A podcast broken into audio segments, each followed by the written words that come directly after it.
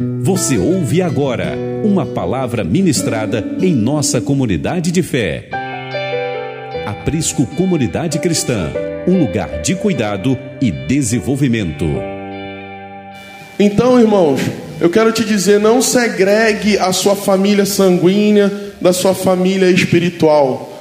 Traga essa família de sangue, sua esposa, seus filhos, seus sobrinhos, traga eles para uma realidade de reino, para uma realidade de família. Isso é fundamental, irmãos. Por isso que a gente tem essa dificuldade entre família e igreja, família e igreja, porque a família não faz parte da igreja e a igreja não faz parte da família. Então a gente fica separando, separa amor, separa afeto, separa cuidado, separa tempo, separa é, é, é, recursos, separa tudo. Não, irmãos. Deixa eu te dizer uma coisa: eu não estou sozinho nessa missão. Minhas filhas e minha esposa estão 100% nela. E se der errado para mim, vai dar errado para elas também, porque eu não segrego. Eu não segrego. Minhas meninas hoje estão em casa e falam assim: que horas quer para ir para a igreja? Eu quero ir para a igreja, pai. Às vezes parece mais crente que eu. Comece a pensar se você está precisando segregar a família para dar atenção uma ou outra, porque aqui era um lugar em que o pai estivesse beijando o filho, a filha no colo do pai sendo afagada. Isso não precisa sair de nós. A gente não precisa estar tá lá fora para fazer isso. Aqui é o lugar em que o pai senta abraçado com o filho, que o pai no, no canto do ouvido explica uma palavra que a filha ou o filho não entendeu. Mas parece que a gente está segregando tudo na nossa vida. Parece que a gente está é, é, sendo faccioso em tudo. A gente está voltando a viver aquele pecado, a minha vida secular e a minha vida espiritual. Isso não existe. Isso é armadilha de Satanás. Nós somos seres espirituais, nós só somos um em Cristo. Eu quero quebrar o poder desse sofisma na mente. Não, que a minha vida secular, a minha vida na empresa. Não, irmãos, a sua vida é de Jesus, em todos os ambientes, em todos os lugares. Você precisa emanar a Cristo. E essa, essa, esse sectarismo, essa separação que fazemos, parece que é em tudo. Amamos um filho a mais que o outro, amamos o pai mais do que amamos a mãe, tudo voltado por um amor humano carente de respostas humanas, de carências, de afetividade. Ok, eu entendo que existe a coisa da, afinidade, isso é coisa de gente. Mas quando Jesus nos chama para viver a vida dele, o amor é só um, um só amor, um só Senhor, uma só família. Sabe quando Jesus indagado falando assim: não, você veio trazer paz? Não, não vim trazer paz, eu vim trazer espada entre pais e filhos. Ele está dizendo o seguinte: vai chegar uma hora que tu vai ter que escolher, irmãos. O que você tem que trabalhar é para que a sua família sanguínea venha para essa realidade que é muito maior do que o momento do sangue. Porque 80, 90 anos de vida sanguínea não se compara a uma vida no espírito eterna. Você nasceu e foi gerado para ser eterno. Então pare de se apegar a esses 80, 90 anos de vida na terra.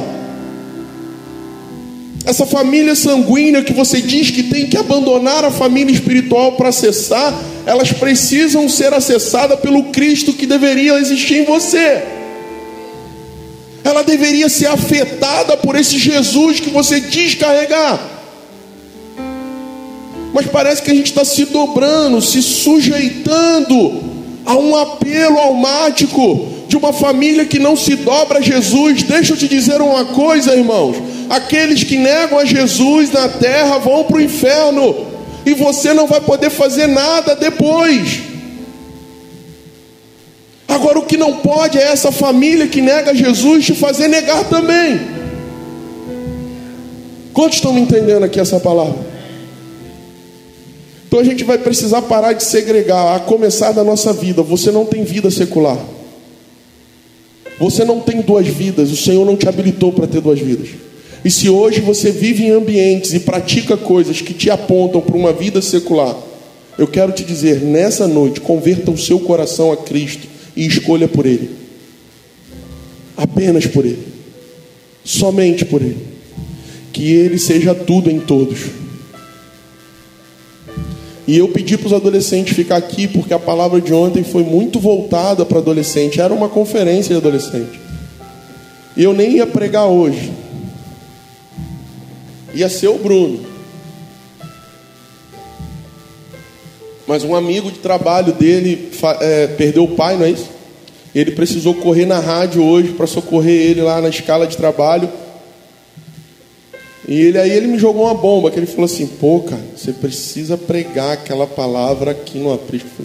E como eu luto quando isso para mim é muito difícil, irmãos. Você não tem ideia, não é arrogância, não é orgulho não. É porque todo dia de manhã eu falo, Senhor, qual é a porção de hoje? Eu fico, eu, eu tenho um desejo no coração pela porção de hoje. Mas eu também sei que essa coisa do repetir a palavra, eu acho que eu estou sendo provado naquilo que eu preguei domingo passado. Quando Paulo vai dizer assim: não tem problema nenhum em te repetir algo, até que Cristo seja gerado em vós. E eu quero trazer a palavra que eu ministrei a quilômetros e quilômetros de distância aqui. Focado em adolescentes, porém eu entendo que existem homens e mulheres aqui que no meio da caminhada abandonaram coisas. Coisas que não deveriam abandonar, palavras e chamados. Eu comecei dizendo assim, alerta para os adolescentes, viu, Bia? A pior coisa quando eu era adolescente era olhar um adulto me tirando como idiota. Sabe quando os adultos chegam para conversar com vocês, blá, blá, blá, aí você fica por assim, o que, que ele pensa que eu sou? Eu sou um idiota? Ele não sabe de nada. Ele não sabe das coisas inefáveis que eu já sei. Não é meio assim, cabeça de adolescente? Eu dei um vislumbre lá, assim, os caras falam, parece que está falando com um idiota. Gente, eu falando com eles, eu falei assim, cara, se pegar um celular, botar na, pra Bia e para mim, ela vai me dar um show. Irmão. E a gente está tratando adolescente como uma criatura de outro mundo que não entende o que a gente fala. Eles entendem tudo. Eles entendem tudo e eles sabem de coisas jamais que nós. Então, a última coisa que eu deveria fazer numa conferência de adolescentes é tratar adolescente como idiota. Então eu falei para eles que eu tinha preparado uma palavra para tipo assim, conferência de pastores. Hã? Conferência de apóstolos, profetas. E hoje eu vou pregar para vocês como se eu tivesse. Fala é um lugar bem grande aí, bacana assim. Sei lá, um templo de Salomão. Se eu tivesse um lugar muito grande, com muita gente famosa assim, porque eu acredito num Deus geracional, um Deus que acompanha, que, que que continua em cada geração. E eu comecei falando aquilo lá. Eu só tenho um compromisso com você, adolescente. Vocês que gostam, vocês que têm a dificuldade de manter a atenção durante muito tempo. E quando a gente demora muito falando, eu quero te dizer, eu preguei lá de 8 às 10 e alguma coisinha. De 8 às 10 alguma coisinha. Se eles me aguentaram, vocês precisam me aguentar. Eu sou pastor dessa bagaça aqui. O que, que é isso? O profeta de casa aqui tem honra, irmãos. Então eles me aguentaram até 10h40 e no final nós oramos por ele, como vamos fazer aqui na vida de vocês. E vamos liberar uma porção na vida de vocês. Eu lembro de um culto no aprisco, que os adolescentes vieram aqui na frente chorando. Quem lembra disso? E foi um mover, irmãos. Teve adolescente sendo batizado em línguas estranhas aqui, ó. Língua dos anjos. Teve adolescente profetizando aqui. E eu não sei porque a gente vai passando de tempo em tempo, a gente vai esquecendo, vai tratando dessa galerinha, galerinha como que alguém que precisa de uma linguagem própria. Eu quero te dizer, eu não consigo jogar o videogame que você é fera, mas eu quero te dizer, tem a palavra. E na palavra vocês vão ter que segurar a marimba. Certo, Bia? Aleluia. Aleluia.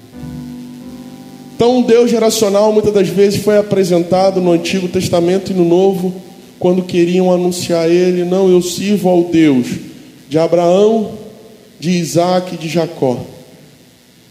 Não é à toa que essa apresentação surgia, porque Deus estava ensinando algo na linguagem do Antigo e também no Novo.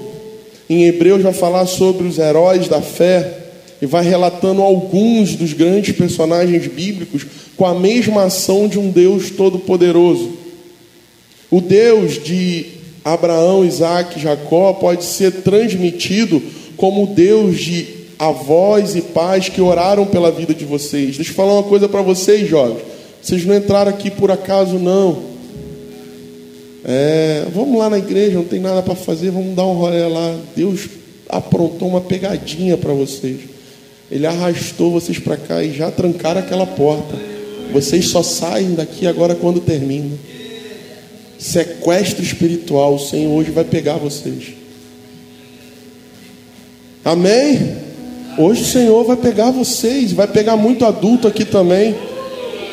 Muito adulto. Eu falava lá, queria eu na idade de vocês receber uma palavra com dignidade e parassem de ficar me ensinando abobrinha, bababá, bababá. Eles não sabem o que eu sou capaz de pensar, entender e fazer. E nessa noite eu quero respeitar vocês pelo que vocês carregam e não pela idade física que vocês têm. O Senhor tem um propósito violento na vida de vocês. E eu quero começar dizendo que quando vocês dizem não para o Senhor, vocês estão abalando toda uma estrutura que Ele construiu em volta de vocês. Se a vida de vocês não é importante o bastante para tomarem decisões do Senhor, eu quero te dizer: tem pessoas ao redor de vocês que vocês deveriam levar a vida de Cristo que estão morrendo indo para o inferno. Esse é o momento que o ambiente fica pesado, sabe, Guilherme? E a gente começa a entender assim: caramba, não tem a ver só comigo. Então minhas escolhas não abalam só a mim. Nesse momento, o Senhor tira o egoísmo da sua vida e faz você ver que você faz parte de uma grande engrenagem de pessoas que estão ao redor de você e que precisam de vida. Mas o que você tem apresentado para o mundo? Ah, entendi, eu vou para a igreja e fico vendo os adultos chorarem, caírem, dançarem. Eu não entendo nada, fico lá de trás olhando. Deixa eu te dizer, a primeira coisa que eu comecei a fazer no culto ontem, vou dar uma narrada aqui. Eu falei assim: o coração pastoral amável, querido. Eu quero pedir uma coisa muito, muito carinhosa para vocês, porque a igreja era comprida, maior que aqui, e tinha uma galera na frente, tinha um pessoal do fundo. Sempre tem um pessoal do fundo, não tem? No aprisco também tem um pessoal que gosta de porta de banheiro, fica ali atrás daquela. Eu fico daqui para ele, irmão, eu quero te dizer. Quando fica gente atrás daquela parede de vida, eu fico, eu fico nervoso. Que falo, Deus me revela quem é. Tem gente ali atrás. E eu fico andando aqui para ver quem é, para falar, sai daí, meu filho. Porque aqueles que são filhos da luz, eles procuram estar cada vez mais próximos da luz. O Senhor tem liberado uma palavra esse final de ano, dizendo que aqueles que estão sujos vão se sujar mais. É melhor procurar esse rio que nós cantamos, cristalino, para se limpar. E eu comecei fazendo esse apelo, né, pedir encarecidamente, com toda a educação e amor, por favor, você pode vir para frente. Eu sou um pastor, eu não sou pregador de conferência. Eu gosto, eu gosto de pessoa perto. Eu gosto de quando olhar, ver o brilho nos olhos. E aí o pessoal começou a vir, mas ficou um casal lá atrás. E eu, como não tenho vergonha, o Senhor já acabou com a minha vergonha há muito tempo. Eu falei para o irmão: pô, irmão, faz, faz dar essa força. Dois banquinhos para frente. Não, não, valeu, estou bem aqui.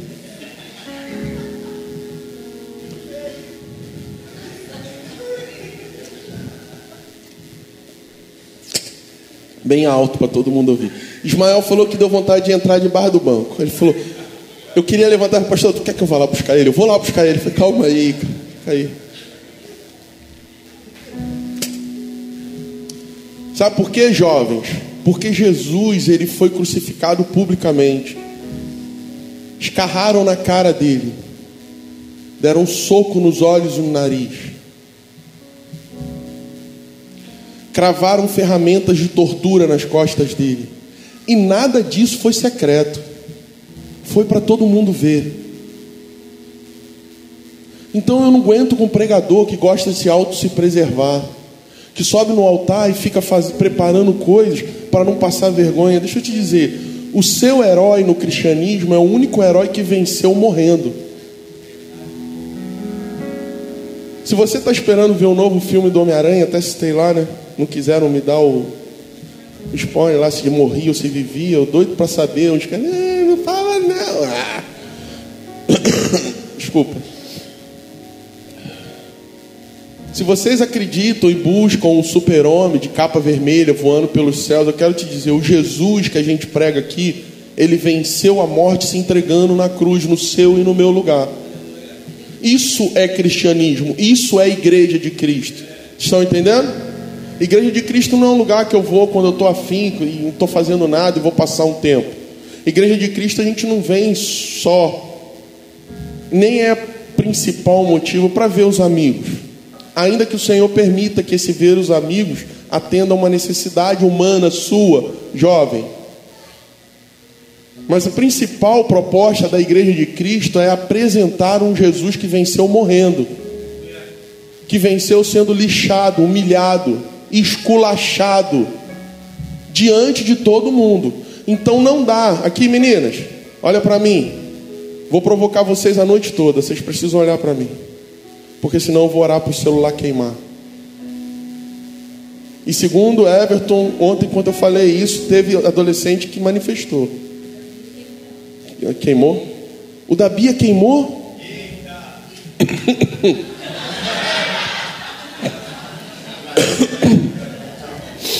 Aleluia! O Senhor está no lugar.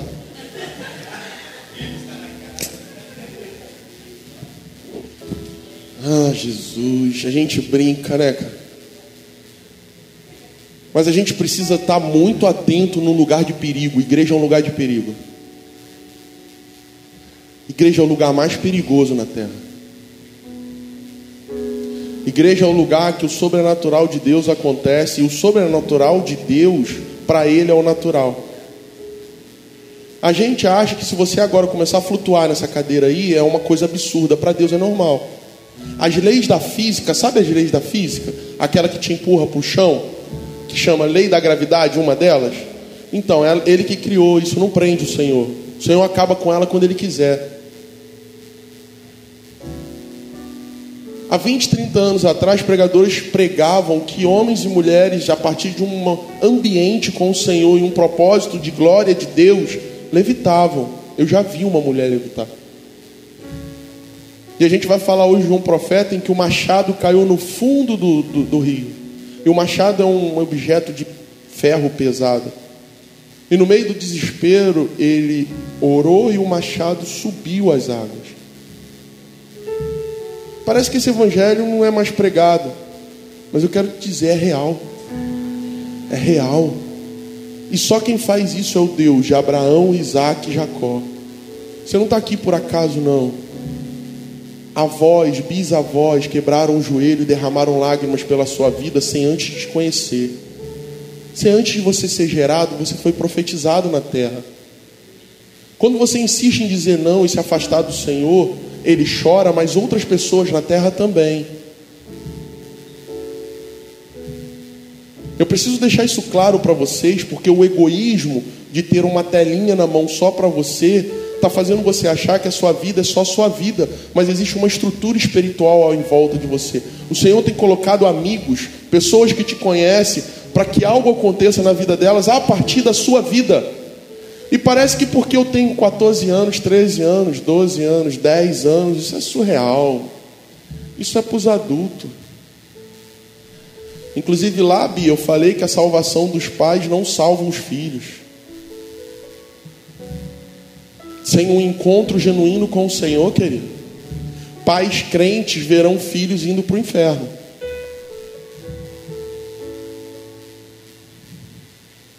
Parece ser cruel, mas não é. Então eu preciso pregar agora por uma geração superficial que está tendo tudo muito acelerado. E sinceramente, não são vocês que estão atrás de mim, eu estou correndo para alcançar vocês. E essa noite é esse meu desejo, alcançar o coração de vocês e de alguns adultos aqui que vivem uma adolescência espiritual. Deveriam ser adultos, homens e mulheres maduras para mostrarem o caminho e darem destino, mas vivem um parque de diversão espiritual. Sabe, a montanha russa? Se uma geração está se perdendo na terra, é porque a geração que está antes dela não está fazendo o que tem que ser feito. E aqui, olha aqui para mim, ó. Eu preciso começar essa noite um pouco diferente. Eu quero pedir perdão para vocês, onde a minha geração falhou com vocês. E eu quero te dizer que a gente deu muitas opções para vocês e essas opções fizeram vocês pecar. muita escolha, é terrível. Eu contei, por exemplo, um testemunho que em 2000 e agora eu não vou saber o ano, 2008, eu acho. 2007, 2008, a gente recebeu um convite para ministrar na Argentina, num lugar chamado Icanho. Eu comprometi uma viagem de 15 pessoas para levar uma adolescente de 13 anos. 15 missionários de quatro ou cinco igrejas diferentes, denominações diferentes. Tinha metodista, assembleiano, batista. Lembra quando eu comecei o aprisco dizendo assim: Nós não somos a última bolacha do pacote, nós não estamos aqui para inventar a roda, nós não somos melhor do que ninguém. É porque desde o meu início de conversão eu aprendi a andar com os diferentes. Eu aprendi a respeitar os diferentes. Eu já ministrei em igreja que homem sentava do lado e mulher do outro. E eu sentei do lado dos homens. Porque o que eu vou falar sobre santidade e Eliseu tem a ver com obediência. Deixa eu falar para vocês, geração de adolescentes dessa hora. Sem obediência, esquece. Porque o contrário de obediência é desobediência, e foi exatamente a porta que entrou com o pecado no mundo. Voltando à viagem da Argentina, nós comprometemos 15 missionários de cinco igrejas diferentes para levar uma adolescente de 13 anos, porque ela não tinha identidade. A gente pegou um voo doméstico para Guarulhos para chegar no Poupa Tempo de São Paulo e tirar a identidade dela. Sua tia, com 13 anos, estava na Argentina fazendo missões. Aqui, adolescentes, eu só posso dar o que eu tenho. E eu não esperava a igreja ou um pastor meter a mão no bolso para bancar minhas viagens missionárias. Eu trabalhava 11 meses para, nas minhas férias, eu não ficava desejando praia e viagens. Nas minhas férias, um mês eu entregava para o Senhor e bancava as viagens missionárias do meu bolso e do bolso da minha esposa. Fomos até São Paulo, tiramos a identidade da Karine com 13 anos no Poupa Tempo e pegamos um voo para Buenos Aires. Visitamos seis cidades em Buenos Aires, na Argentina. Terminamos em Canho, uma cidade extremamente pobre, a mesma placa na BR. Bem-vindo, vai com Deus. Uma igreja uma igreja. Quando eles descobriram que num grupo de 15 pessoas tinha cinco igrejas diferentes, eles ficaram loucos. Eles falavam assim: como pode? Vocês podem escolher a igreja que fazem parte. Como nós só temos uma.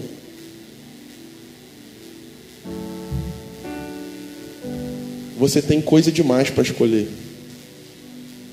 Eu oro para que o Senhor feche algumas portas na sua vida.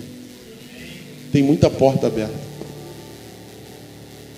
Tem alguns adultos aqui que estão embaralhando as pernas porque tem muitas opções. Eu oro para que o Senhor tire algumas opções. Quantas vendas eu perdi de churrasqueira porque eu, na inocência, apresentando um monte. Ai, eu vim convicta de comprar uma. Mulher não tem problema com isso, não, era mais homem. Eu vim convicta de comprar uma, mas agora tu me apresentou tanto, eu vou para casa pensar. Falei, idiota, por que, que tu não deixou a irmã comprar essa? Eu sinto que nesses tempos o Senhor quer tirar algumas possibilidades da nossa vida. E se tem muita gente orando pelo Deus de portas abertas, eu quero orar pelo Deus que fecha portas na sua vida, adolescente. Que tira propostas de Satanás que você nem sabe que é e que aos seus olhos é muito boa. Nunca teve problema ter sol numa porta, sempre foi a solução. Mas parece que muitas portas nos seduzem e a gente quer ficar provando de um monte de porta. Lembra que eu falei com você? A sua vida não tem mais a ver só com ela, existe uma estrutura espiritual ao redor dela. Então o que você responde vai abalar muitas pessoas. Suas escolhas vai abalar muitas pessoas. Vocês precisam entender aqui, ó, escolhas erradas vai abalar sua família e vai destruir coisas que Deus está construindo há anos. Não, eu não vou te poupar de informações pesadas. Você sabe demais.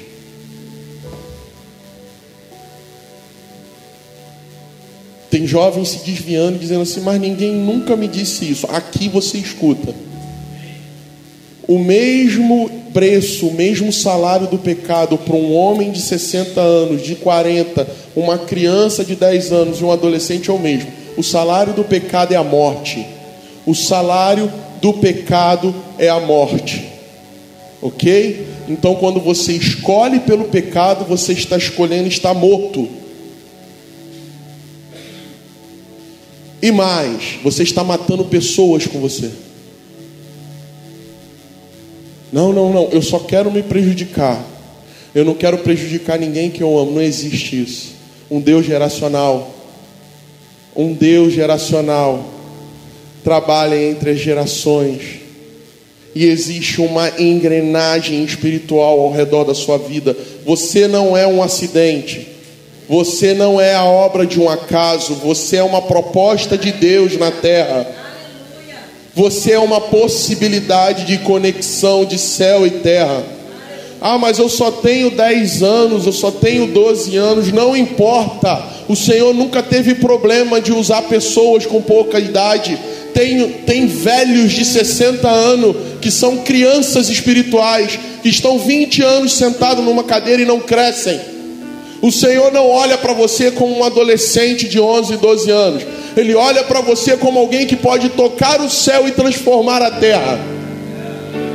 Foi assim com Eliseu quando ele arava a terra. Eu quero entrar na palavra propriamente dita. Abra sua Bíblia em 1 Reis, capítulo 19.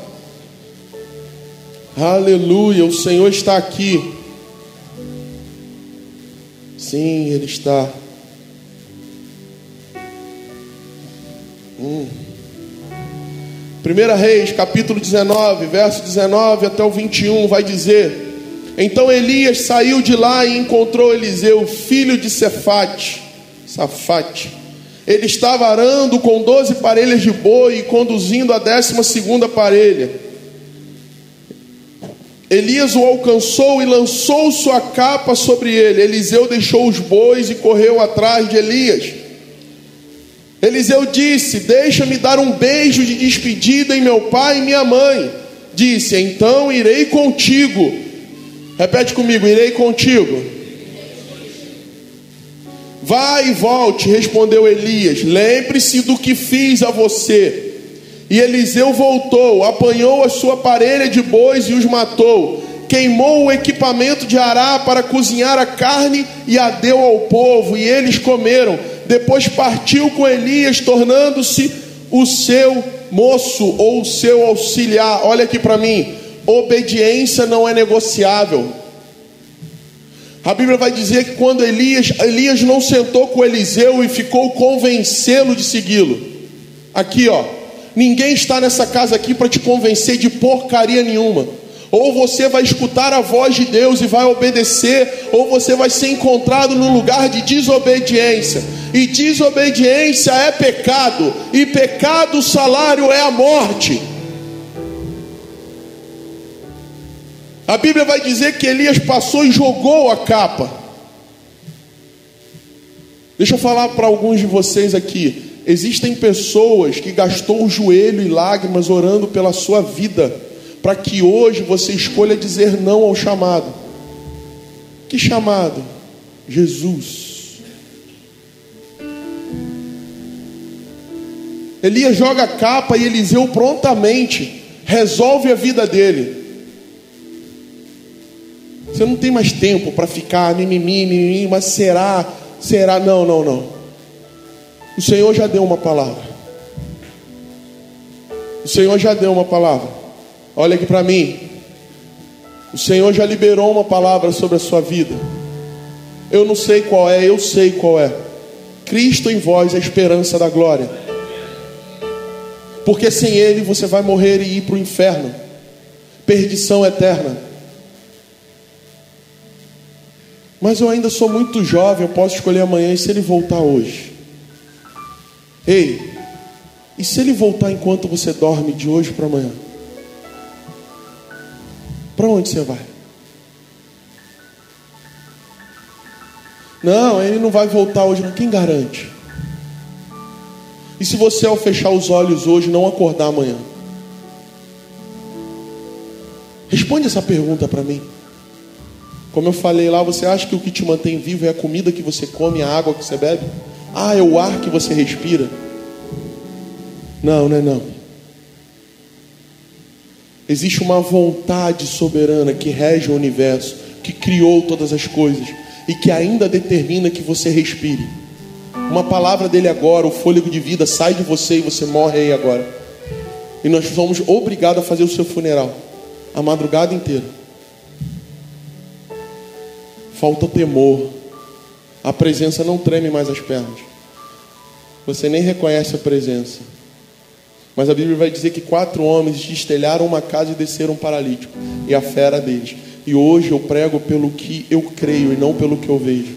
Se eu vejo adolescentes perdidos nesse lugar, eu creio que adolescentes avivalistas vão se levantar dessa casa. Jovens tocados pelo fogo do Espírito, transformados pelo poder de Deus. Não é conforme você crê nesse momento, talvez você esteja no momento de letargia. Sabe o que é letargia? A telinha brilhante na sua mão te deixou letárgico. Você consegue só ler aquilo que te oferecem no mundo. Ah, mas a estrela da manhã que brilha de dia e de noite está no lugar. Ele vai capturar a sua atenção. Olhe para mim. Lute. Lute nessa hora. Eu sou um provocador e eu vou te provocar. O Senhor veio nesse lugar e ele armou uma arapuca para você. Eu queria tanto que você estivesse lá ontem, mas já que não estava ontem, está aqui hoje. Nós só podemos dar o que recebemos. E existe uma porção de Deus para você nessa noite. O Senhor até tirou a classinha de você, adolescente, para te mostrar que igreja não é lugar de entretenimento. Igreja é lugar de morte, morte de cruz, porque seguimos a um Cristo que venceu a morte se entregando. Eliseu prontamente abandona tudo que tinha: um aparelho de arar e bois. E detalhe, o que eu acho que é mais importante, onde eu acho que muito adulto está caindo aqui. Ele matou os bois e queimou a tralha. Sabe o que Eliseu está ensinando para a gente? Não tem rota de fuga, não tem plano B. Tem gente aqui que veio para Jesus, mas deixou a porta do fundo encostada. Tem gente que está fazendo a vida com Jesus pensando num plano de escape. O Senhor não vai te mudar de nível. O Senhor não vai te dar novas revelações. Porque o Senhor não trabalha em ânimo dobre. O Senhor não trabalha com opções. Ele tem que ser a única opção. Ele é o caminho, a verdade e a vida. E ninguém vai ao Pai se não for por Ele. Eu quero te dizer, irmão e irmã, o rastro de biscoitinho atrás está sendo apagado. As marcas e pegadas na areia estão sendo levadas pelo mar. Sem plano B, sem rota de fuga. Eliseu está fazendo exatamente. Peraí, peraí. Se é para entrar nesse negócio, eu vou entrar sem plano B. Queimou tudo que tinha, fez um churrascão e entregou para o povo. Tem gente aqui servindo o Senhor com o um pezinho no mundo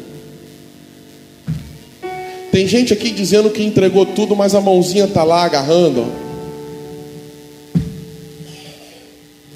Eliseu está nos ensinando: se é para ser sério, vamos ser sério. Na casa nós somos gerados e guardados, mas no reino somos esticados e expostos. Cuidado, cuidado com o reino de Deus que você deseja, porque o reino é um lugar de exposição, jovem. Reino é um lugar que você vai ser esticado. E deixa eu te dizer: se o reino é conquistado pela força, não há preservação para você. Para o seu Jesus não houve. É pelo que cremos. É pelo que cremos. Aqui não, aqui é um lugar de cuidado, a gente guarda, a gente zela, a gente protege.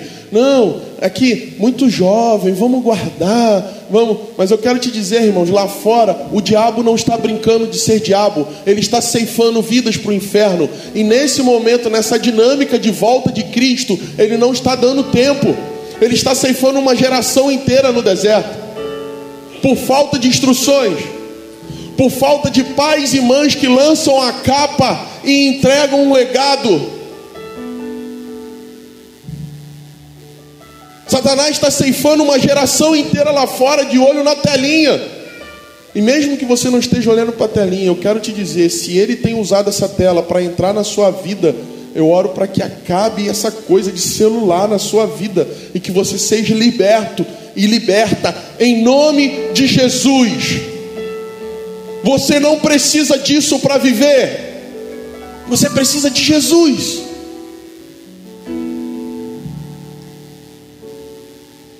Oh, aleluia. Qual era a proposta para Eliseu? Qual era a, o, o contrato de serviço? Quais as vantagens que aquele emprego dava para Eliseu? Só uma capa. Só uma capa. Não, mas peraí, Elias não tinha patrimônio? Não. Não, mas peraí, Elias não estava levando Eliseu para uma casa para ele morar? Não. Só uma capa. Só uma capa. Aleluia. Aleluia. Eliseu vai nos ensinando com a atitude dele de que, que isso, aquilo que você acredita precisa reger a sua vida. Então o Senhor está desabilitando o discurso de crença que não é vivido. Se você diz acreditar em Jesus, você precisa fazer as coisas que Jesus fazia. Se você diz acreditar em Jesus, você deve odiar as coisas que Jesus odiava. E se você diz que ama a Deus, você tem que odiar a Satanás. E aquilo que a Bíblia diz que é de Satanás, você precisa odiar. Porque esse discurso falido de que ama a Deus, mas negocia com o diabo, acabou. Não funciona mais. A gente está investindo tempo em odiar irmãos, brigar com irmãos, brigar com pessoas Quanto aquele que tem que ser o alvo do nosso ódio, a gente tem negociado, barganhado, perdido e dado coisas a ele. Ei, deixa eu te dizer, sabe a tela do celular? Sabe a tela do computador, a tela do tablet? Antes dos seus olhos verem, os olhos do Senhor já contemplaram. Cuidado com o que você vê no celular. Os olhos de que tudo vê. Mas se eu ligar o celular debaixo da cama, lá ele estará. Nada do que você faz que pode ser tão podre faz sem que os olhos do Senhor vejam. Ele sabe exatamente o que está armazenado em todos os celulares, em todos os computadores, em todos os tablets. Vocês estão me entendendo? Amém? Você está aí? Então cutuca a pessoa do lado e fala assim: Deus vê. Cutuca a pessoa do outro lado e fala: Ele vê tudo. Uma geração que destrói rotas de fugas está dizendo que não há, não há possibilidade de retrocesso. Sabe por que, que você retrocede? Porque a sua alma governa a sua vida. Mas dizer que ama o Senhor é entregar o governo da vida a Ele. E se é Ele quem governa, Ele precisa tirar de vocês aquilo que o mundo ainda governa. Aleluia, os prejuízos. Os prejuízos que vão te fazer fazer mais, ser mais parecidos com Jesus. Aleluia. Olha aqui para mim. O Senhor não está preocupado com a sua pouca idade. Muitos avivalistas, meninas de oração foram levantadas para tocar o mundo em seu tempo. Meninas cantoras que andavam pelas multidões cantando, levando a mensagem da cruz. Ah, mas devem ser meninas de 16 anos, 11, 12, 13 anos, avivadas pelo Espírito, orando em línguas de anjos, sendo tocadas pelo poder do Senhor, tendo a sensibilidade de perceber Deus em ambiente tendo temor. Temor. Vocês lembram o que é temor? Temor é aquilo que faz a boca secar, a mão suar, as pernas tremer. Temor é aquilo que nos paralisa quando estamos prontos a pecar. Temor é aquilo que nos faz negar o pecado e aceitar a Jesus todos os dias. Repete comigo, todos os dias. De novo, todos os dias. Tem gente nessa noite que vai aceitar Jesus hoje, mais uma vez. Uma geração que tem mãos leves para segurar coisas da terra e que se apressam em atender o chamado. Aqui, ó. Uh. Samuel era um menininho quando ouviu Deus chamar ele. Samuel. Lembra da musiquinha? Tão bonitinha. Samuel. Ele ficou apavorado. Uma voz inconfundível. Você já ouviu Deus? Você já ouviu Deus chamar seu nome? Quem sabe hoje não é a noite? Quem sabe nessa noite você não vai ouvir uma voz estranha te chamando? Chamando pelo nome. Eu quero te dizer a reação. Você vai procurar algum lugar do planeta para se esconder. E você vai perceber que é impossível se esconder dessa voz. Você vai tentar fugir. E essa voz vai estar lá. No mais alto lugar ela estará. E no mais profundo lugar também. Ele não está interessado na sua desculpa de que você tem pouca idade. Ele está totalmente comprometido com o que ele pode fazer na sua vida a partir de hoje. E nós vamos orar por vocês. Aleluia. A Bíblia vai dizer: impondo as mãos. E eu quero gerar muita expectativa no seu coração, porque Eliseu vai falar também sobre obediência. E um caminho de santidade precisa ser guiado pela obediência. Uma geração desobediente que só segue o próprio nariz, que só faz o que quer. É uma geração que precede uma geração insensata. Sabe onde minha geração errou? Quando nós estávamos disputando lugar na plataforma e não estávamos construindo as pontes para vocês passarem. Sabe onde minha geração errou? quando estávamos mais preocupados em construir edifícios e não estávamos preparando um caminho teologicamente, escatologicamente preparado para a volta de vocês, para a vinda de vocês. E onde a minha geração errou, vocês não precisam errar. Eliseu vai falar sobre porção dobrada. Olha aqui para mim, cutuca o irmão do lado e fala porção dobrada. Porção dobrada está dentro da lei da primogenitura. Por que, que Jesus é o primogênito? Olha aqui para mim. Porque ele recebeu porção dobrada. Mas a porção dobrada requer uma responsabilidade maior. Aqueles que recebem porção dobrada são mais responsáveis, porque ela tem um porquê existir. Os filhos primogênitos, e agora eu estou falando de espirituais, homens e mulheres nessa casa, que deveriam estar abrindo o caminho e dando destino, estão adormecidos. Uma geração clama no deserto e chora. Por uma geração que deveria estar muito adiante, erguendo a mão e trazendo junto, mas está lutando contra seus fantasmas. Uh! Está vivendo as suas inconstâncias e infantilidades, estão se negando a crescer e vivem com barba na cara, vivem com cabelo branco, vivendo como meninos que deveriam dar, em vez de viver como homens que dão destino. Estão tão envolvidos nas suas batalhas domésticas que não estão escutando o choro de uma geração morrendo no deserto, diante de uma tela. Aleluia.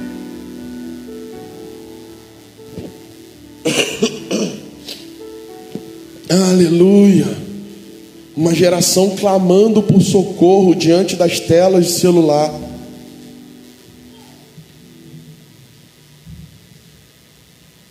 Ei, acorda.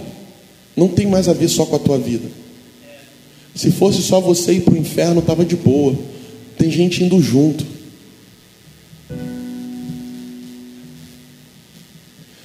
Elias, quando vive a sua maior crise depressiva dentro da caverna, Deus só tira ele da caverna para um propósito.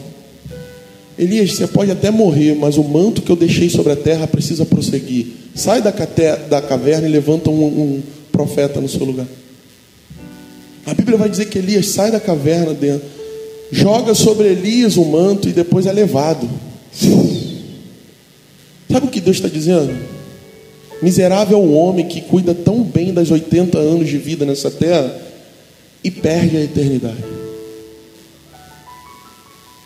Elias se enfiar numa caverna gerou um problema para Deus, um problema geracional. Escute isso: suas cavernas deveriam não ser opção mais, porque o Cristo que te salvou deveria ter acabado com o seu egoísmo. Ou você ainda não entendeu que a sua vida não tem mais a ver só com a sua vida, e existe uma estrutura ao redor. Igreja, acorda! O Senhor não faz só em uma geração, Ele está completando uma geração na outra, está trabalhando desde o início de tudo. Quando você falha em suas escolhas e nas suas quedas almáticas, miseráveis, você também compromete a engrenagem que o Senhor tem construído em seu reino. Ah, pastor, é porque eu sou tão fraquinho. Eu estou pregando para adolescentes como adultos. Honre o nome do Senhor. Uma geração clama no deserto. Qual o caminho? Quem vai dar destino? Quem vai dar destino? Quem vai ser aquele homem e a mulher que vai vencer seus traumas de infância, suas derrotas humanas, seus maus infantis, para se tornarem aquilo que o Senhor gerou para ser? Não, pastor, é que em mil, mil e quinhentos e bolinha aconteceu isso comigo, rei. Em nome de Jesus, sai dessa caverna. Um manto precisa ser transferido, uma unção precisa alcançar outra geração. Em nome de Jesus, uma geração está chorando no deserto. Eles precisam receber algo que vão os manter vivos e continuar o legado. Eu luto com isso há 20 anos. Que isso, irmãos? Como assim? Sangue de Jesus tem poder. Eliseu não estava tendo uma vida fácil. Ele estava arando a terra, tocando boi. Ele não ficou medindo as suas necessidades quando resolveu queimar a tralha e matar os bois. Você não entendeu ainda que quando Jesus chamou era para matar os bois e queimar as tralhas. Há um propósito eterno e que não tem a ver só contigo. Sai da caverna. Pelo poder do nome de Jesus, e dá esperança a essa geração que está depois de você. Hum, eles precisam de uma referência. Cutuca a pessoa do seu lado e diz assim: há esperança. Há esperança. Eliseu diz sim ao chamado de Elias e ali está completo. No momento em que Elias sobe é transladado com carruagens de fogo. Eliseu toma a capa de Elias e toca as águas, fere as águas. A Bíblia vai dizer: fere as águas, e as águas se abrem. A unção de Moisés, a unção de Elias, a unção de Eliseu, abrir as águas, a unção de Josué, Não há coisas novas na terra, o que há era um Deus geracional trabalhando nas gerações. Você não chegou aqui por acaso. A gente fala muito sobre o poder de Deus em nos trazer até aqui. Eu vou falar muito sobre os joelhos que quebraram e oraram pela sua vida. E oram pela sua vida para que você simplesmente agora resolva viver uma vida que não deveria ser mais sua. O Evangelho de Cristo não abre margem para pessoas que ainda querem governar a própria vida.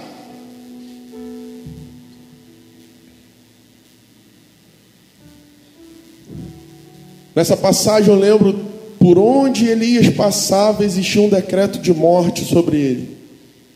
E quando Elias pergunta a Eliseu: O que queres de mim? Ele fala: Eu só quero porção dobrada do teu espírito. porção dobrada é para aqueles que são libertadores. A porção dobrada do filho primogênito é para comprar o filho mais novo quando ele cai em cativeiro. Jesus recebe porção dobrada porque ele na morte de cruz ele completou o plano de redenção e nos comprou pelo seu sangue. Jovens, Olha aqui para mim. O Senhor quer te tornar filhos primogênitos.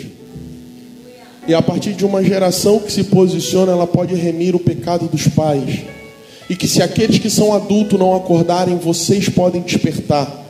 Eu oro para que vocês sejam os profetas que colocarão o dedo na fuça e dirão: Assim diz o Senhor, acorda, levanta morto.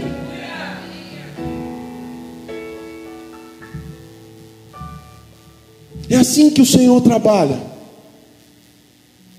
Samuel, ainda menino, escutou Deus. Os filhos do sacerdote aprontando todas. Aleluia. Feche seus olhos, eu quero orar. Senhor, em nome de Jesus. Eu repreendo toda a alma cansada desse prédio. Toda alma cansada, Senhor, que tira a atenção dos seus filhos à tua palavra. Pelo poder do nome de Jesus e a ação do teu espírito, renova, traz temor a essa casa. Toca. Sim. Senhor, em nome de Jesus, há um estigma, há um sofisma de que a palavra é difícil de ser ouvida. Eu quero trazer a existência que vai dizer que a palavra de Deus é vida e alimento que não só de pão viverá um homem, mas de toda palavra que sai da boca de Deus. Não, nós não seremos os superficiais que estão atrás de frases prontas para alimentar a nossa alma. Essa geração não vai morrer por falta de instrução. Senhor, em nome de Jesus, traz cativa toda a mente. Traz de volta toda a mente que saiu desse prédio. Eu oro para que pelo poder do fogo de Deus, as mentes voltem a ser cativas nesse prédio nós não submetemos a ação demoníaca que rouba a mente e o entendimento das pessoas. E nessa hora, Senhor, traz sobre nós o capacete da salvação. Iramassalaie, deixa lá massore labai, decanta lá machai, iramassore lai. Toda inquietude, Senhor todo déficit de atenção. Senhor, tu és poderoso. Nós invocamos o teu nome a esse ambiente. Hey. Sim, sim, sim. Fala com o irmão aí do lado, eu estou aqui. Fala com outro, eu estou aqui.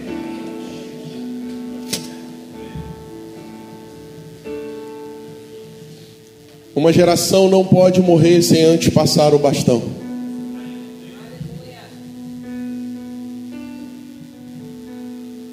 Eu vou ver nessa casa jovens profetizando. Eu vou ver nessa casa adolescentes orando em línguas de anjos. Eu vou ver nessa casa jovens tendo visões. Eu profetizei lá em Barra Mansa, eu vou profetizar aqui. Levanta sua mão, adolescente. Eu quero profetizar sobre a sua vida. Levanta sua mão, vamos, com fé. Levanta sua mão. Eu libero sobre a sua vida a vontade de Deus. Eu libero sobre a sua vida o queimar do Espírito. Eu libero sobre a sua vida a ação do Espírito. Não é conforme você acha, mas conforme Ele quer. Eu oro para que o Senhor queime a sua mente humana que quer negar a isso. O Senhor te gerou por algo. Ele tem te guardado por algo. Eu oro para que esse mundo não alcance a sua mente. Oro por libertação nessa hora. Sim, oro por uma atenção do céu sobre a sua mente agora. Eu quebro o poder do inimigo que tenta rejeitar as palavras eternas.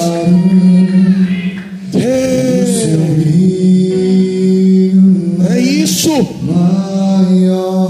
É isso. Eu oro pelo fogo do avivamento em vossos corações. Você não precisa de um conjunto de regras para saber o que é pecado. Você precisa do Espírito Santo queimando dentro de você e dizendo exatamente o que não é e o que é de Deus. Você não precisa de um conjunto de regras para seguir. Você precisa ser cheio do Espírito.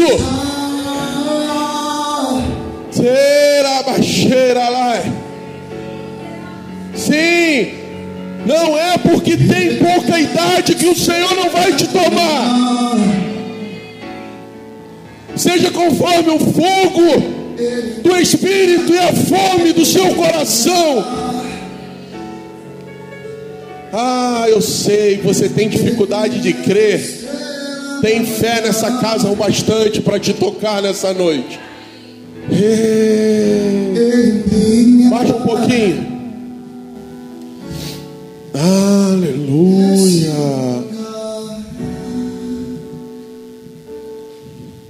O Senhor tem um caminho para nós, um caminho de vida. Escute isso. O inimigo da nossa alma, aquele que quer nos ceifar, ele vai ficar todo o tempo querendo te tirar desse caminho. Essa semana eu escutei algo que constrangeu o meu espírito, porque eu acreditava que a incredulidade do coração do homem podia paralisar a mão de Deus, mas, cara, depois que eu ouvi uma palavra, num ambiente de fé em que homens e mulheres profetizam, a libertação não demente do que você crê.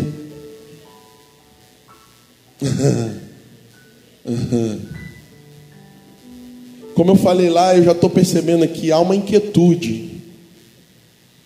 Há uma inquietude. Mas sempre foi assim, é assim mesmo. Há uma inquietude. Há uma pergunta: para onde vai agora? O que, que vai acontecer? Deixa eu te dizer o que vai acontecer. João capítulo 1 vai dizer que em Cristo Jesus vocês receberam o poder. Um dunamis poder que você carrega não é ser filho de quem você é na terra. O poder que você carrega é ser filho de quem você é no céu.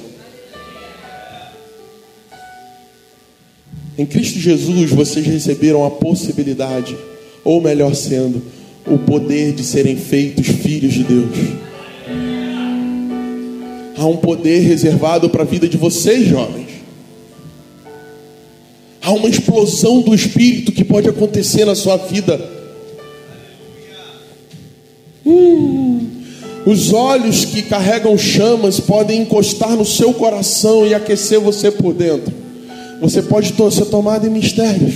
Sabe o que o Senhor quer nessa noite? Levantar adolescentes cheios de fogo do Espírito, que vão constranger pais que dormem, que vão denunciar adultos que não estão posicionados, que vai apontar para uma geração que não está dando destino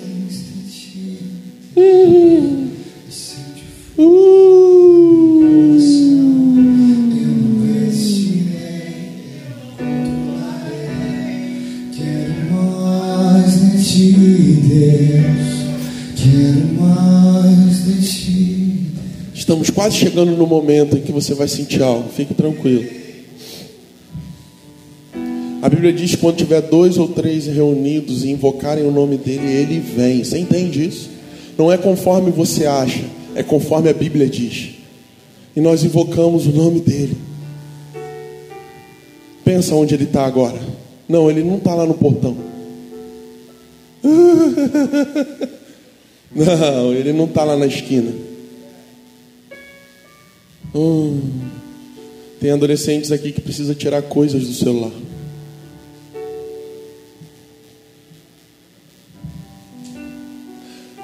Precisa queimar rotas de fuga. Precisa destruir rotas de fuga. Essa sua história de que quando o Senhor aperta você foge, acabou. Hoje é o fim dela. O Senhor não quer fazer uma coxa de retalho na sua vida e dar um jeitinho, Ele quer acabar com ela para fazer coisa nova. Jesus não entra na vida do ser humano para dar um jeitinho. Jesus não entra na vida de um ser humano para dar um jeitinho. Ele quer limpar a casa. Ele quer limpar tudo. aleluia! Eliseu entendeu isso e ele queria porção dobrada. Hum. Lá na frente vão tentar comprar Eliseu. Escute isso. Um general poderoso de guerra pegou lepra. Sabe o que é lepra? Feridas enormes é aberto pelo corpo pus, infecção. Tem gente que. Aleluia. Aleluia. Aqui, ó. Armaduras humanas não é capaz de esconder lepras por muito tempo.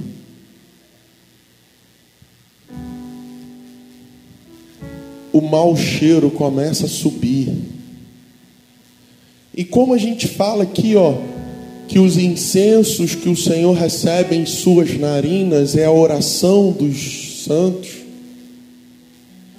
ele também sente o odor do podre que está por trás da roupa. Naamã era um militar, comandante de tropa. E ele manda avisar Eliseu: fala que eu vou lá falar com ele. Se tem homem de Deus em Israel eu preciso estar com ele. Eliseu nem se dá o trabalho de atender ele. Manda um mensageiro dizer assim: ó, fala para ele mergulhar sete vezes no Jordão. Ei, ei, jovenzinho, eu sei que muitas das coisas que eu estou falando você não acredita, mas não é pelo meu muito falar, é pelo poder de Deus. Paulo vai dizer: Eu não preguei o Evangelho pela minha eloquência, mas pela manifestação do poder de Deus. Daqui a pouco você vai entender tudo que eu estou falando. Uhul. E Eliseu fala assim: manda Namã mergulhar no Jordão sete vezes. Ele fica indignado: Jordão, um rio feio, fedido, barrento. Tanto rio melhor na minha terra, eu vou mergulhar no Jordão. Eu tenho mais o que fazer. E ele foi convencido pelos seus subalternos a fazer aquilo. Afinal de contas, mergulhar sete vezes no Jordão não tem nada demais. Afinal de contas, vir aqui na frente receber uma oração não tem nada demais. Eu estou te provocando. Vocês estão muito tempo sem ser provocado. Tipo um cara que a gente quer lutar há muito tempo, ele cruza na nossa chave. E a gente por dentro fala assim: hoje eu vou pegar ele. Deus está assim hoje com vocês. Demorou, mas eles cruzaram o meu caminho. Hoje eu pego eles. uh! Naamã mergulha naquela água suja sete vezes e sai curado de lá de lepra. Você saca a lepra? Eu nem falei bugou hoje, né? É porque eles estão me olhando já bugado já, liga não. Naamã pira, pira. Como assim manda eu me, me lavar sete vezes num rio sujo e eu sou curado? Vai até Eliseu e fala assim: Eu sei que tem homem de Deus aqui, e eu quero te presentear como sinal de gratidão. Saca? Saca quando você faz algo bacana para uma pessoa, a pessoa fala assim: Está aqui, ó, Pô, cara, muito obrigado pelo que você fez. A Bíblia vai dizer que Eliseu fala assim. Oh meu Deus, eu não vou, eu não vou lembrar o termo, mas eu vou falar algo parecido assim. Deus me livre de aceitar algo da sua parte. Eu não quero presente. Entende? Sabe onde minha geração caiu para que vocês estivessem nesse momento que vocês estão vivendo? Nós aceitamos presente. Porque entenda bem, um presente dado genuinamente, sem nada ter feito, tem uma mensagem. Mas um presente que vem depois de algo que você fez tem outra mensagem. E isso se chama salário. E quem paga o seu salário é seu patrão. uh! Quem paga seu salário se torna seu patrão. E seu patrão é a autoridade sobre você. Eliseu sabia disso. Sabe onde, onde minha geração errou? No tal da honra. Porque eu fiz muito, eu preciso ser honrado. Presente que vem depois do algo fazer não é presente, é salário. Eliseu entendeu isso e se negou. Logo adiante, um servo de Eliseu vai correr atrás desse Naamã e vai dizer assim: Me dá alguma coisa, afinal de contas, meu mestre fez muito por você. Eu oro com toda a fé no meu coração que vocês não vão cair no mesmo lugar que a minha geração caiu. Porque o tesouro de vocês vai ser o Senhor. Aleluia. O ouro brilha, mas Jesus brilha muito mais. Aleluia. Eu oro para que a faculdade de vocês não seja para ganhar dinheiro. Eu oro para que os estudos de vocês não seja por um propósito pequeno demais. Que o Senhor seja glorificado em tudo que vocês fizerem. Uma geração que vai ensinar os pais onde erraram. Uma geração que nasceu num deserto espiritual, mas floresceu em Cristo. Que vai provar coisas muito maiores. Esse é o poder de legado do Senhor. Uma geração preparando o caminho para outra que vai chegar num lugar mais longe. Quando você escolhe dizer não para Jesus, você está frustrando toda uma geração que veio antes de você. Não tem mais a ver só com a sua vida. Entende? Tem a ver com os joelhos quebrados pela madrugada, as lágrimas derramadas pela sua vida tem a ver com uma geração inteira antes da minha, que preparou o caminho para minha, que está preparando o caminho para vocês. O fim nunca foi vocês, vocês são o meio pelo qual o Senhor se torna o caminho. E quando vocês insistem em dizer não para Jesus, vocês estão comprometendo toda uma geração. Pessoas lá fora agora morrendo, indo para o inferno e que talvez cruzaram a vida de vocês já tão jovens e que poderiam ter ouvido sobre um Jesus que salva, cura e liberta. Mas talvez eles ouviram só sobre a banda do momento ou o jogo top da internet. Oh, Jesus. Oh, Senhor. Entenda bem, vocês vão ver Jesus voltando. Aqui, ó. Vocês não precisam de um namorado, uma namorada. Vocês têm a Jesus. Vocês não precisam ficar ansiosos por aquilo que sua alma, seu coração anseia. Jesus é tudo em todos. Ele pode, Ele pode e quer ocupar o vazio da sua existência. Tem adulto aqui carente, procurando ainda a tampa da chaleira. Ai, irmãos. Ai, irmãos. Jesus deveria ser suficiente na nossa vida. Há uma ansiedade para buscar coisas dessa terra. Eu quero orar nessa noite para aqueles que vão destruir a rota de fuga. Não, a sua alma não pode gritar dentro de você e tomar o governo da sua vida. Existe alguém que deve falar mais alto e o nome dele é Espírito Santo. A sua alma não pode ficar dando ordens à sua vida. Você precisa voltar a ouvir a voz do Espírito e ser governado por Ele. Aleluia. Eu choro por uma geração que clama no deserto por destino. Aleluia. Feche seus olhos. Que todo medo e todo constrangimento saia desse prédio.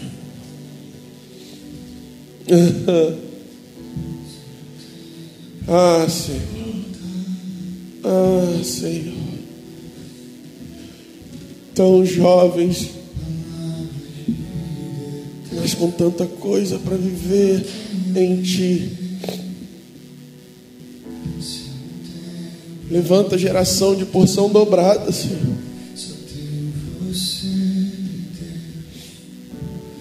Ah.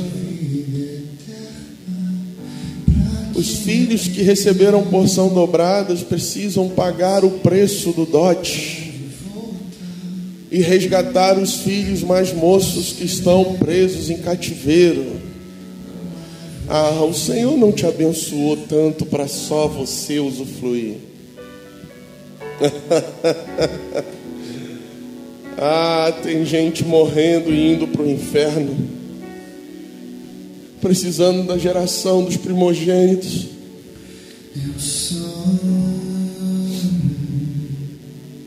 Ah, há uma capa para ser transferida nessa noite, nesse lugar. e Eu queria fazer isso nessa noite.